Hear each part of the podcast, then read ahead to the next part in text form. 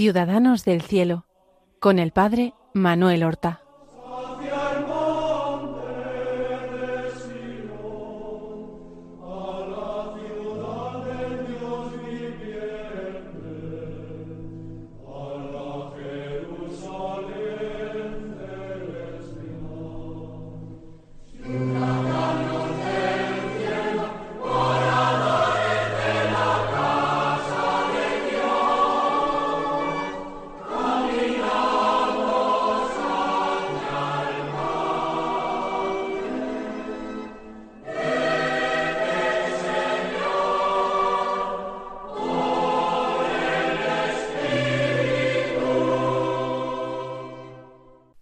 Buenos días, queridos oyentes. Damos comienzo a una nueva emisión de nuestro programa Ciudadanos del Cielo en las ondas de Radio María.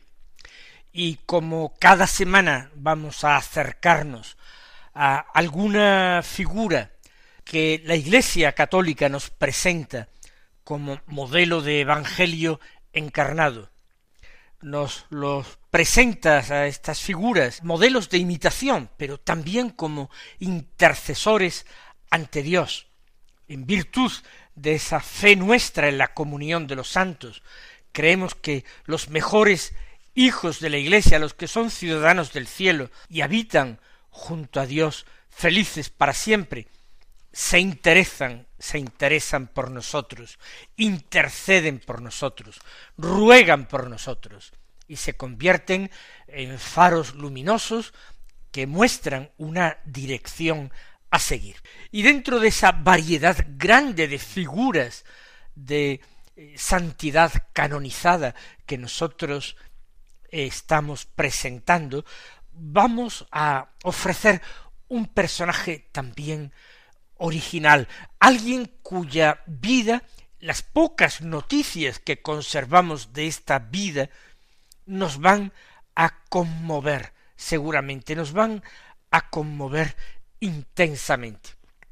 Porque no fue una vida ni mucho menos fácil, ni una vida en absoluto normal. Estoy haciendo referencia a un beato de la Iglesia. De nuevo, nadie se ha preocupado por seguir su proceso de canonización y, llevarlo hasta el final, de tal manera que aunque es un personaje de eh, la Edad Media, fue beatificado ya en pleno siglo XVIII, a mediados del siglo XVIII, y nunca llegó a ser canonizado. Es un hombre que tuvo que nacer a finales o a mediados del siglo XIII. Y es que no sabemos la fecha de su nacimiento, no sabemos cuántos años vivió. Sabemos, eso sí, el lugar de nacimiento, que queda indisolublemente unido a su nombre. Y su nombre, con el que le conocemos, es el del beato Enrique de Bolzano. Bolzano es una ciudad situada al norte norte de Italia, en la región de Venecia. Está lindando con Austria, de tal manera que eh, es actualmente una región, una pequeña región autónoma de Italia, y el 74% de la población aproximadamente tiene como lengua materna el italiano, pero el otro 26% de la población, o al menos el 25%, tiene como lengua materna el alemán, porque eso perteneció durante mucho tiempo al imperio, al sacro imperio eh, romano germánico en la Edad Media. Por tanto, el beato Enrique de Bolzano era de lengua italiana. Y ya digo, Bolzano está pues en la región actualmente de Venecia, pero era en la región del Tirol. Como digo, sabemos el lugar de su nacimiento, pero no sabemos la, eh, edad exacta porque no sabemos eh, la fecha de su nacimiento. Sí sabemos que nació en el seno de una familia muy humilde, trabajadora, en un pueblecito perdido en aquella mitad del siglo XIII, en un lugar fronterizo entre la República de Venecia y el imperio, y el Sacro Imperio romano germánico. Desde niño, desde adolescente, él tuvo que trabajar para ganarse la vida, de tal manera que no pudo ir nunca a la escuela, y durante toda su vida fue un hombre analfabeto. ¿Y qué sabemos más? Pues no sabemos detalles ni anécdotas de esa vida suya, infantil ni juvenil. Sabemos que a una edad temprana se casó, que sería pues la forma normal, una persona analfabeta en aquel pueblecito alejado de cualquier ciudad importante, no podía tener por venir ni esperanza ni siquiera de hacerse religioso. De tal manera que contrajo matrimonio seguramente porque no sabemos el nombre ni las circunstancias ni quién era su mujer, pero seguramente sería una muchacha del pueblo, una muchacha que sería, nos imaginamos, buena y piadosa, pero igualmente ignorante y analfabeta como él. Y se ayudarían juntos en su mutua pobreza, trabajando ambos. Sabemos igualmente que tuvo un hijo, aunque no sabemos luego nada de este hijo. Parece que a una edad relativamente joven quedó viudo, murió su esposa y su hijo y se quedó solo. Y seguramente podría morir bien de las privaciones, del hambre, de las necesidades, bien en una de las epidemias que devastaban toda Europa en aquellos años, la famosa peste negra. Puede ser que fuese de enfermedad o desnutrición, o que fuera en algunos de los infinitos conflictos en los que el emperador invadía el norte de Italia y estaba en conflicto con distintas repúblicas italianas y con los estados pontificios. Lo cierto es que, como he dicho, solamente tuvo un hijo y murió. Y de ahí deduzco yo personalmente que sería todavía bastante joven cuando quedó viudo, porque si no, lo más probable es que hubiera tenido más de un hijo, hubiera tenido muchos hijos.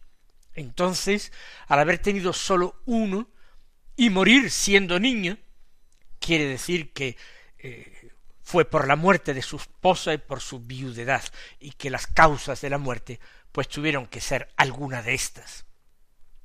Como ven, nos tenemos que imaginar muchas cosas.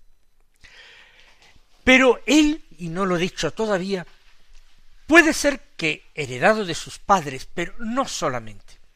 Era una persona extremadamente religiosa. Tenía una fe viva, Evidentemente aquel siglo XIII en que él nace fue un siglo extraordinario. Fue el siglo en que vio en Europa a Francisco de Asís, en que vio a Domingo de Guzmán y a tantísimos otros santos. Un siglo extraordinario, como digo. Pero eso no basta para explicar su devoción. La fe la aprendería de sus buenos padres, gente pues ya nos imaginamos, muy humilde, muy sencilla. No sabemos si completó alguna instrucción religiosa en la parroquia, no sabemos cómo recibió su bautismo o cómo recibió por primera vez al Señor en la Sagrada Comunión.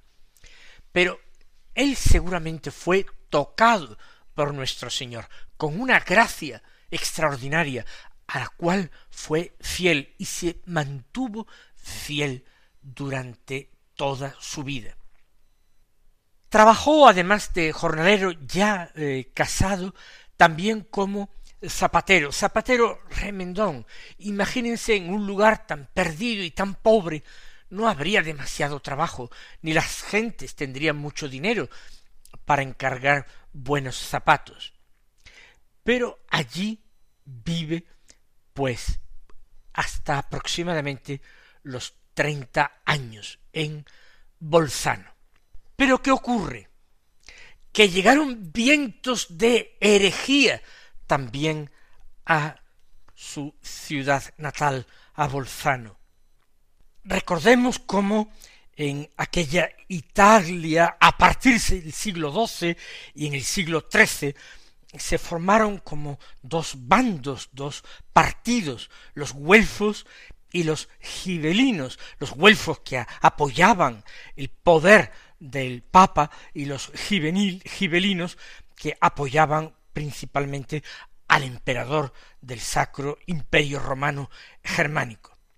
Y principalmente entre los gibelinos, pues surgían grupos que criticaban pues la poca devoción en la iglesia, las malas costumbres que se habían introducido entre el clero, y así rechazaban la autoridad de la iglesia. Se extendieron en ese movimiento que era por una parte herético y al mismo tiempo reformador. En Francia fueron llamados cátaros y por la ciudad principal en que se establecieron Albi también se llamaran los albigenses. Y de alguna manera era eh, el mismo tipo de movimiento los que agitaron la Italia medieval. Y estos llegaron también a Bolzano, que como saben ustedes, al estar situado en aquel lugar, estaba mucho bajo la influencia gibelina, bajo la influencia del imperio. ¿Qué ocurre? Que nuestro buen Enrique, él se mantuvo fiel a la fe que había heredado de sus padres, a la fe en la Iglesia católica desde la más perfecta ortodoxia, desde el apoyo a los clérigos de la Iglesia que él pudo haber conocido y frecuentado y de los que habría recibido sus sacramentos. Y sin mirar la calidad espiritual de estos, él se mantuvo, como digo, fiel en la fe. Y por eso sufrió la persecución de los herejes y fue expulsado de Bolzano. Al ser expulsado, perder todas sus herramientas, su casa, el lugar donde podía ganarse la vida como carpintero, al ser analfabeto, tener que comenzar a andar por aquella Italia del norte tan desgarrada entre conflictos dolorosos, él tuvo que empezar a mendigar. Y es un hombre que no lo tuvo tampoco fácil, porque parece que su físico tampoco ayudaba. No era un hombre particularmente fuerte, ni para trabajos rudos en el campo, ni mucho menos para soldado valía.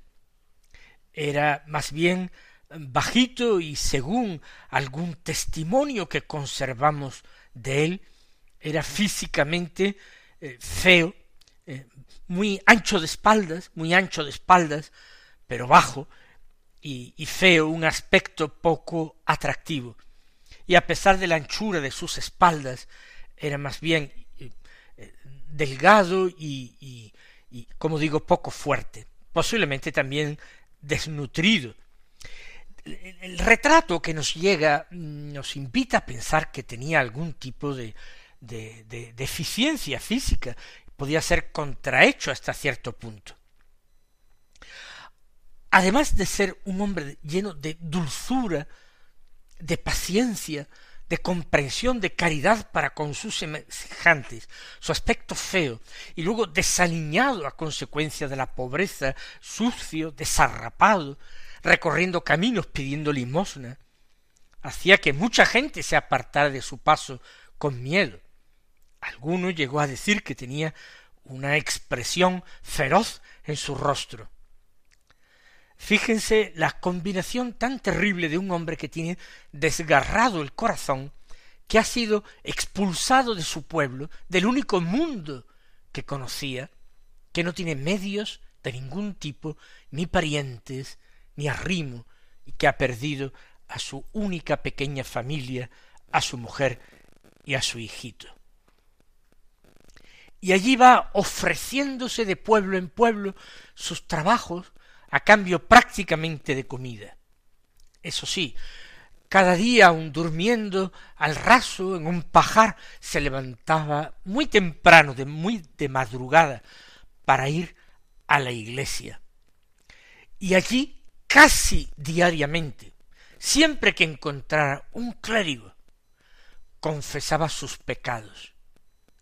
Cuando había tantos herejes que rechazaban a los clérigos porque los consideraban indignos y pecadores, él se situaba en esa perspectiva de humildad extraordinaria, de ser él mismo el que se consideraba un gran pecador, y frente a esos clérigos, muchas veces iletrados, indignos, él se arrodillaba a pedir el perdón de los pecados. Como digo, siempre que podía y aun diariamente confesaba sus pecados para después, si podía de nuevo, oír misa y recibir con frecuencia la comunión. Y había pedido a alguno de estos clérigos permiso para recibirla muy frecuentemente. Y luego ya dependía de si encontraba trabajo o no, y mendigaba para dedicar todas las horas que podía a rezar a la oración. Y cuando no tenía trabajo, a mendigar por los caminos, recibiendo pues muchas veces el desprecio o incluso pues esos gestos de hostilidad o de miedo al paso de su figura. A no le importaba que se rieran de él, que le insultaran, que le despreciaran o que le huyeran. Caminaba siempre en silencio tratando de mostrar en su mismo talante comportamiento la paciencia de nuestro Señor Jesucristo, que dijo que tomáramos eh, modelo, que tomáramos ejemplo de él, que era manso y humilde de corazón.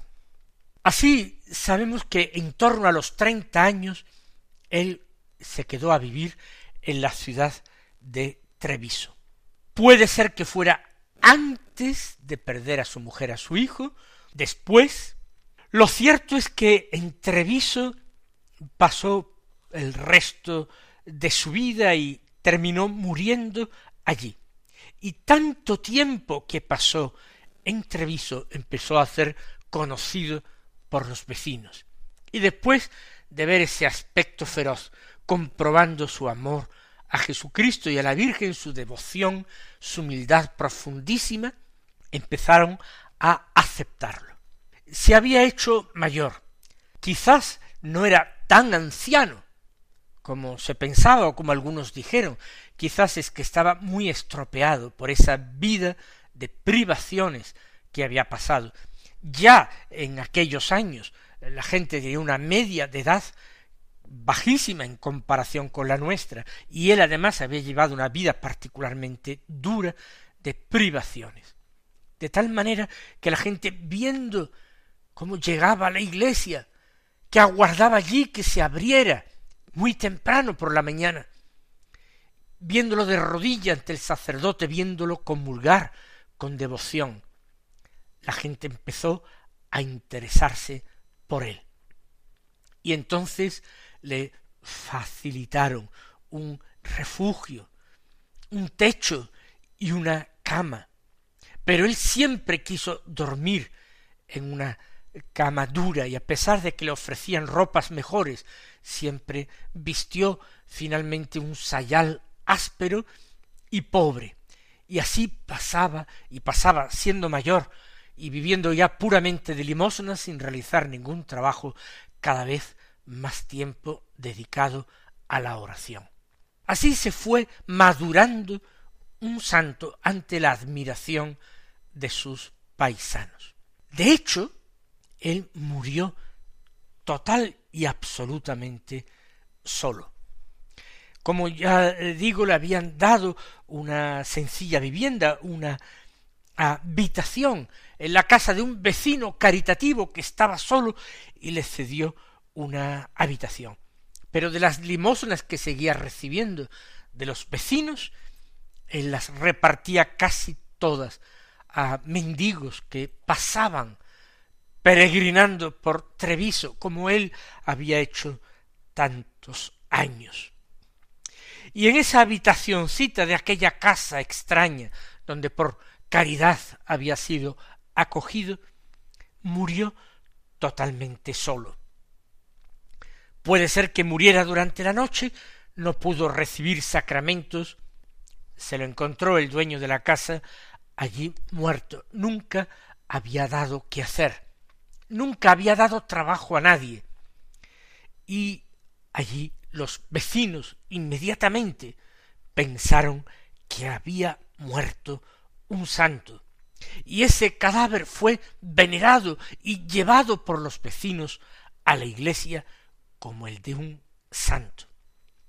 Y fue eh, circunscrito a aquella ciudad de Treviso, de Treviso, donde él, de una forma extraoficial, entre gente pobre, entre gente humilde y entre gente ignorante, como fue venerado. Sin embargo, aquella veneración subsistió durante siglos. Él murió un día 10 de junio del año 1315. Ese día se celebra su fiesta a un nivel muy local solamente, 1315. Pues pasaron casi 450 años hasta ser beatificado.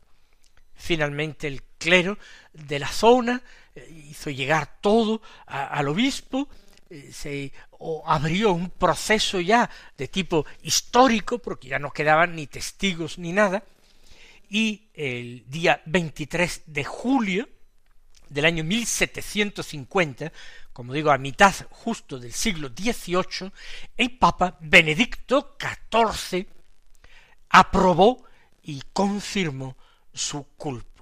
Como vemos, para ser santo, para amar a Dios, no hace falta ni tener muchos medios, ni haber realizado muchos cursillos, ni haber estudiado teología, ni siquiera saber leer ni escribir, ni haber hecho jamás ni ejercicios espirituales. Basta simplemente corresponder a ese amor infinito y grande del corazón de Cristo, corresponder este amor desde la pequeñez y de la humildad, como lo hizo el beato Enrique de Balzano. Mis queridos hermanos, que el Señor os colme de sus bendiciones y hasta la semana próxima.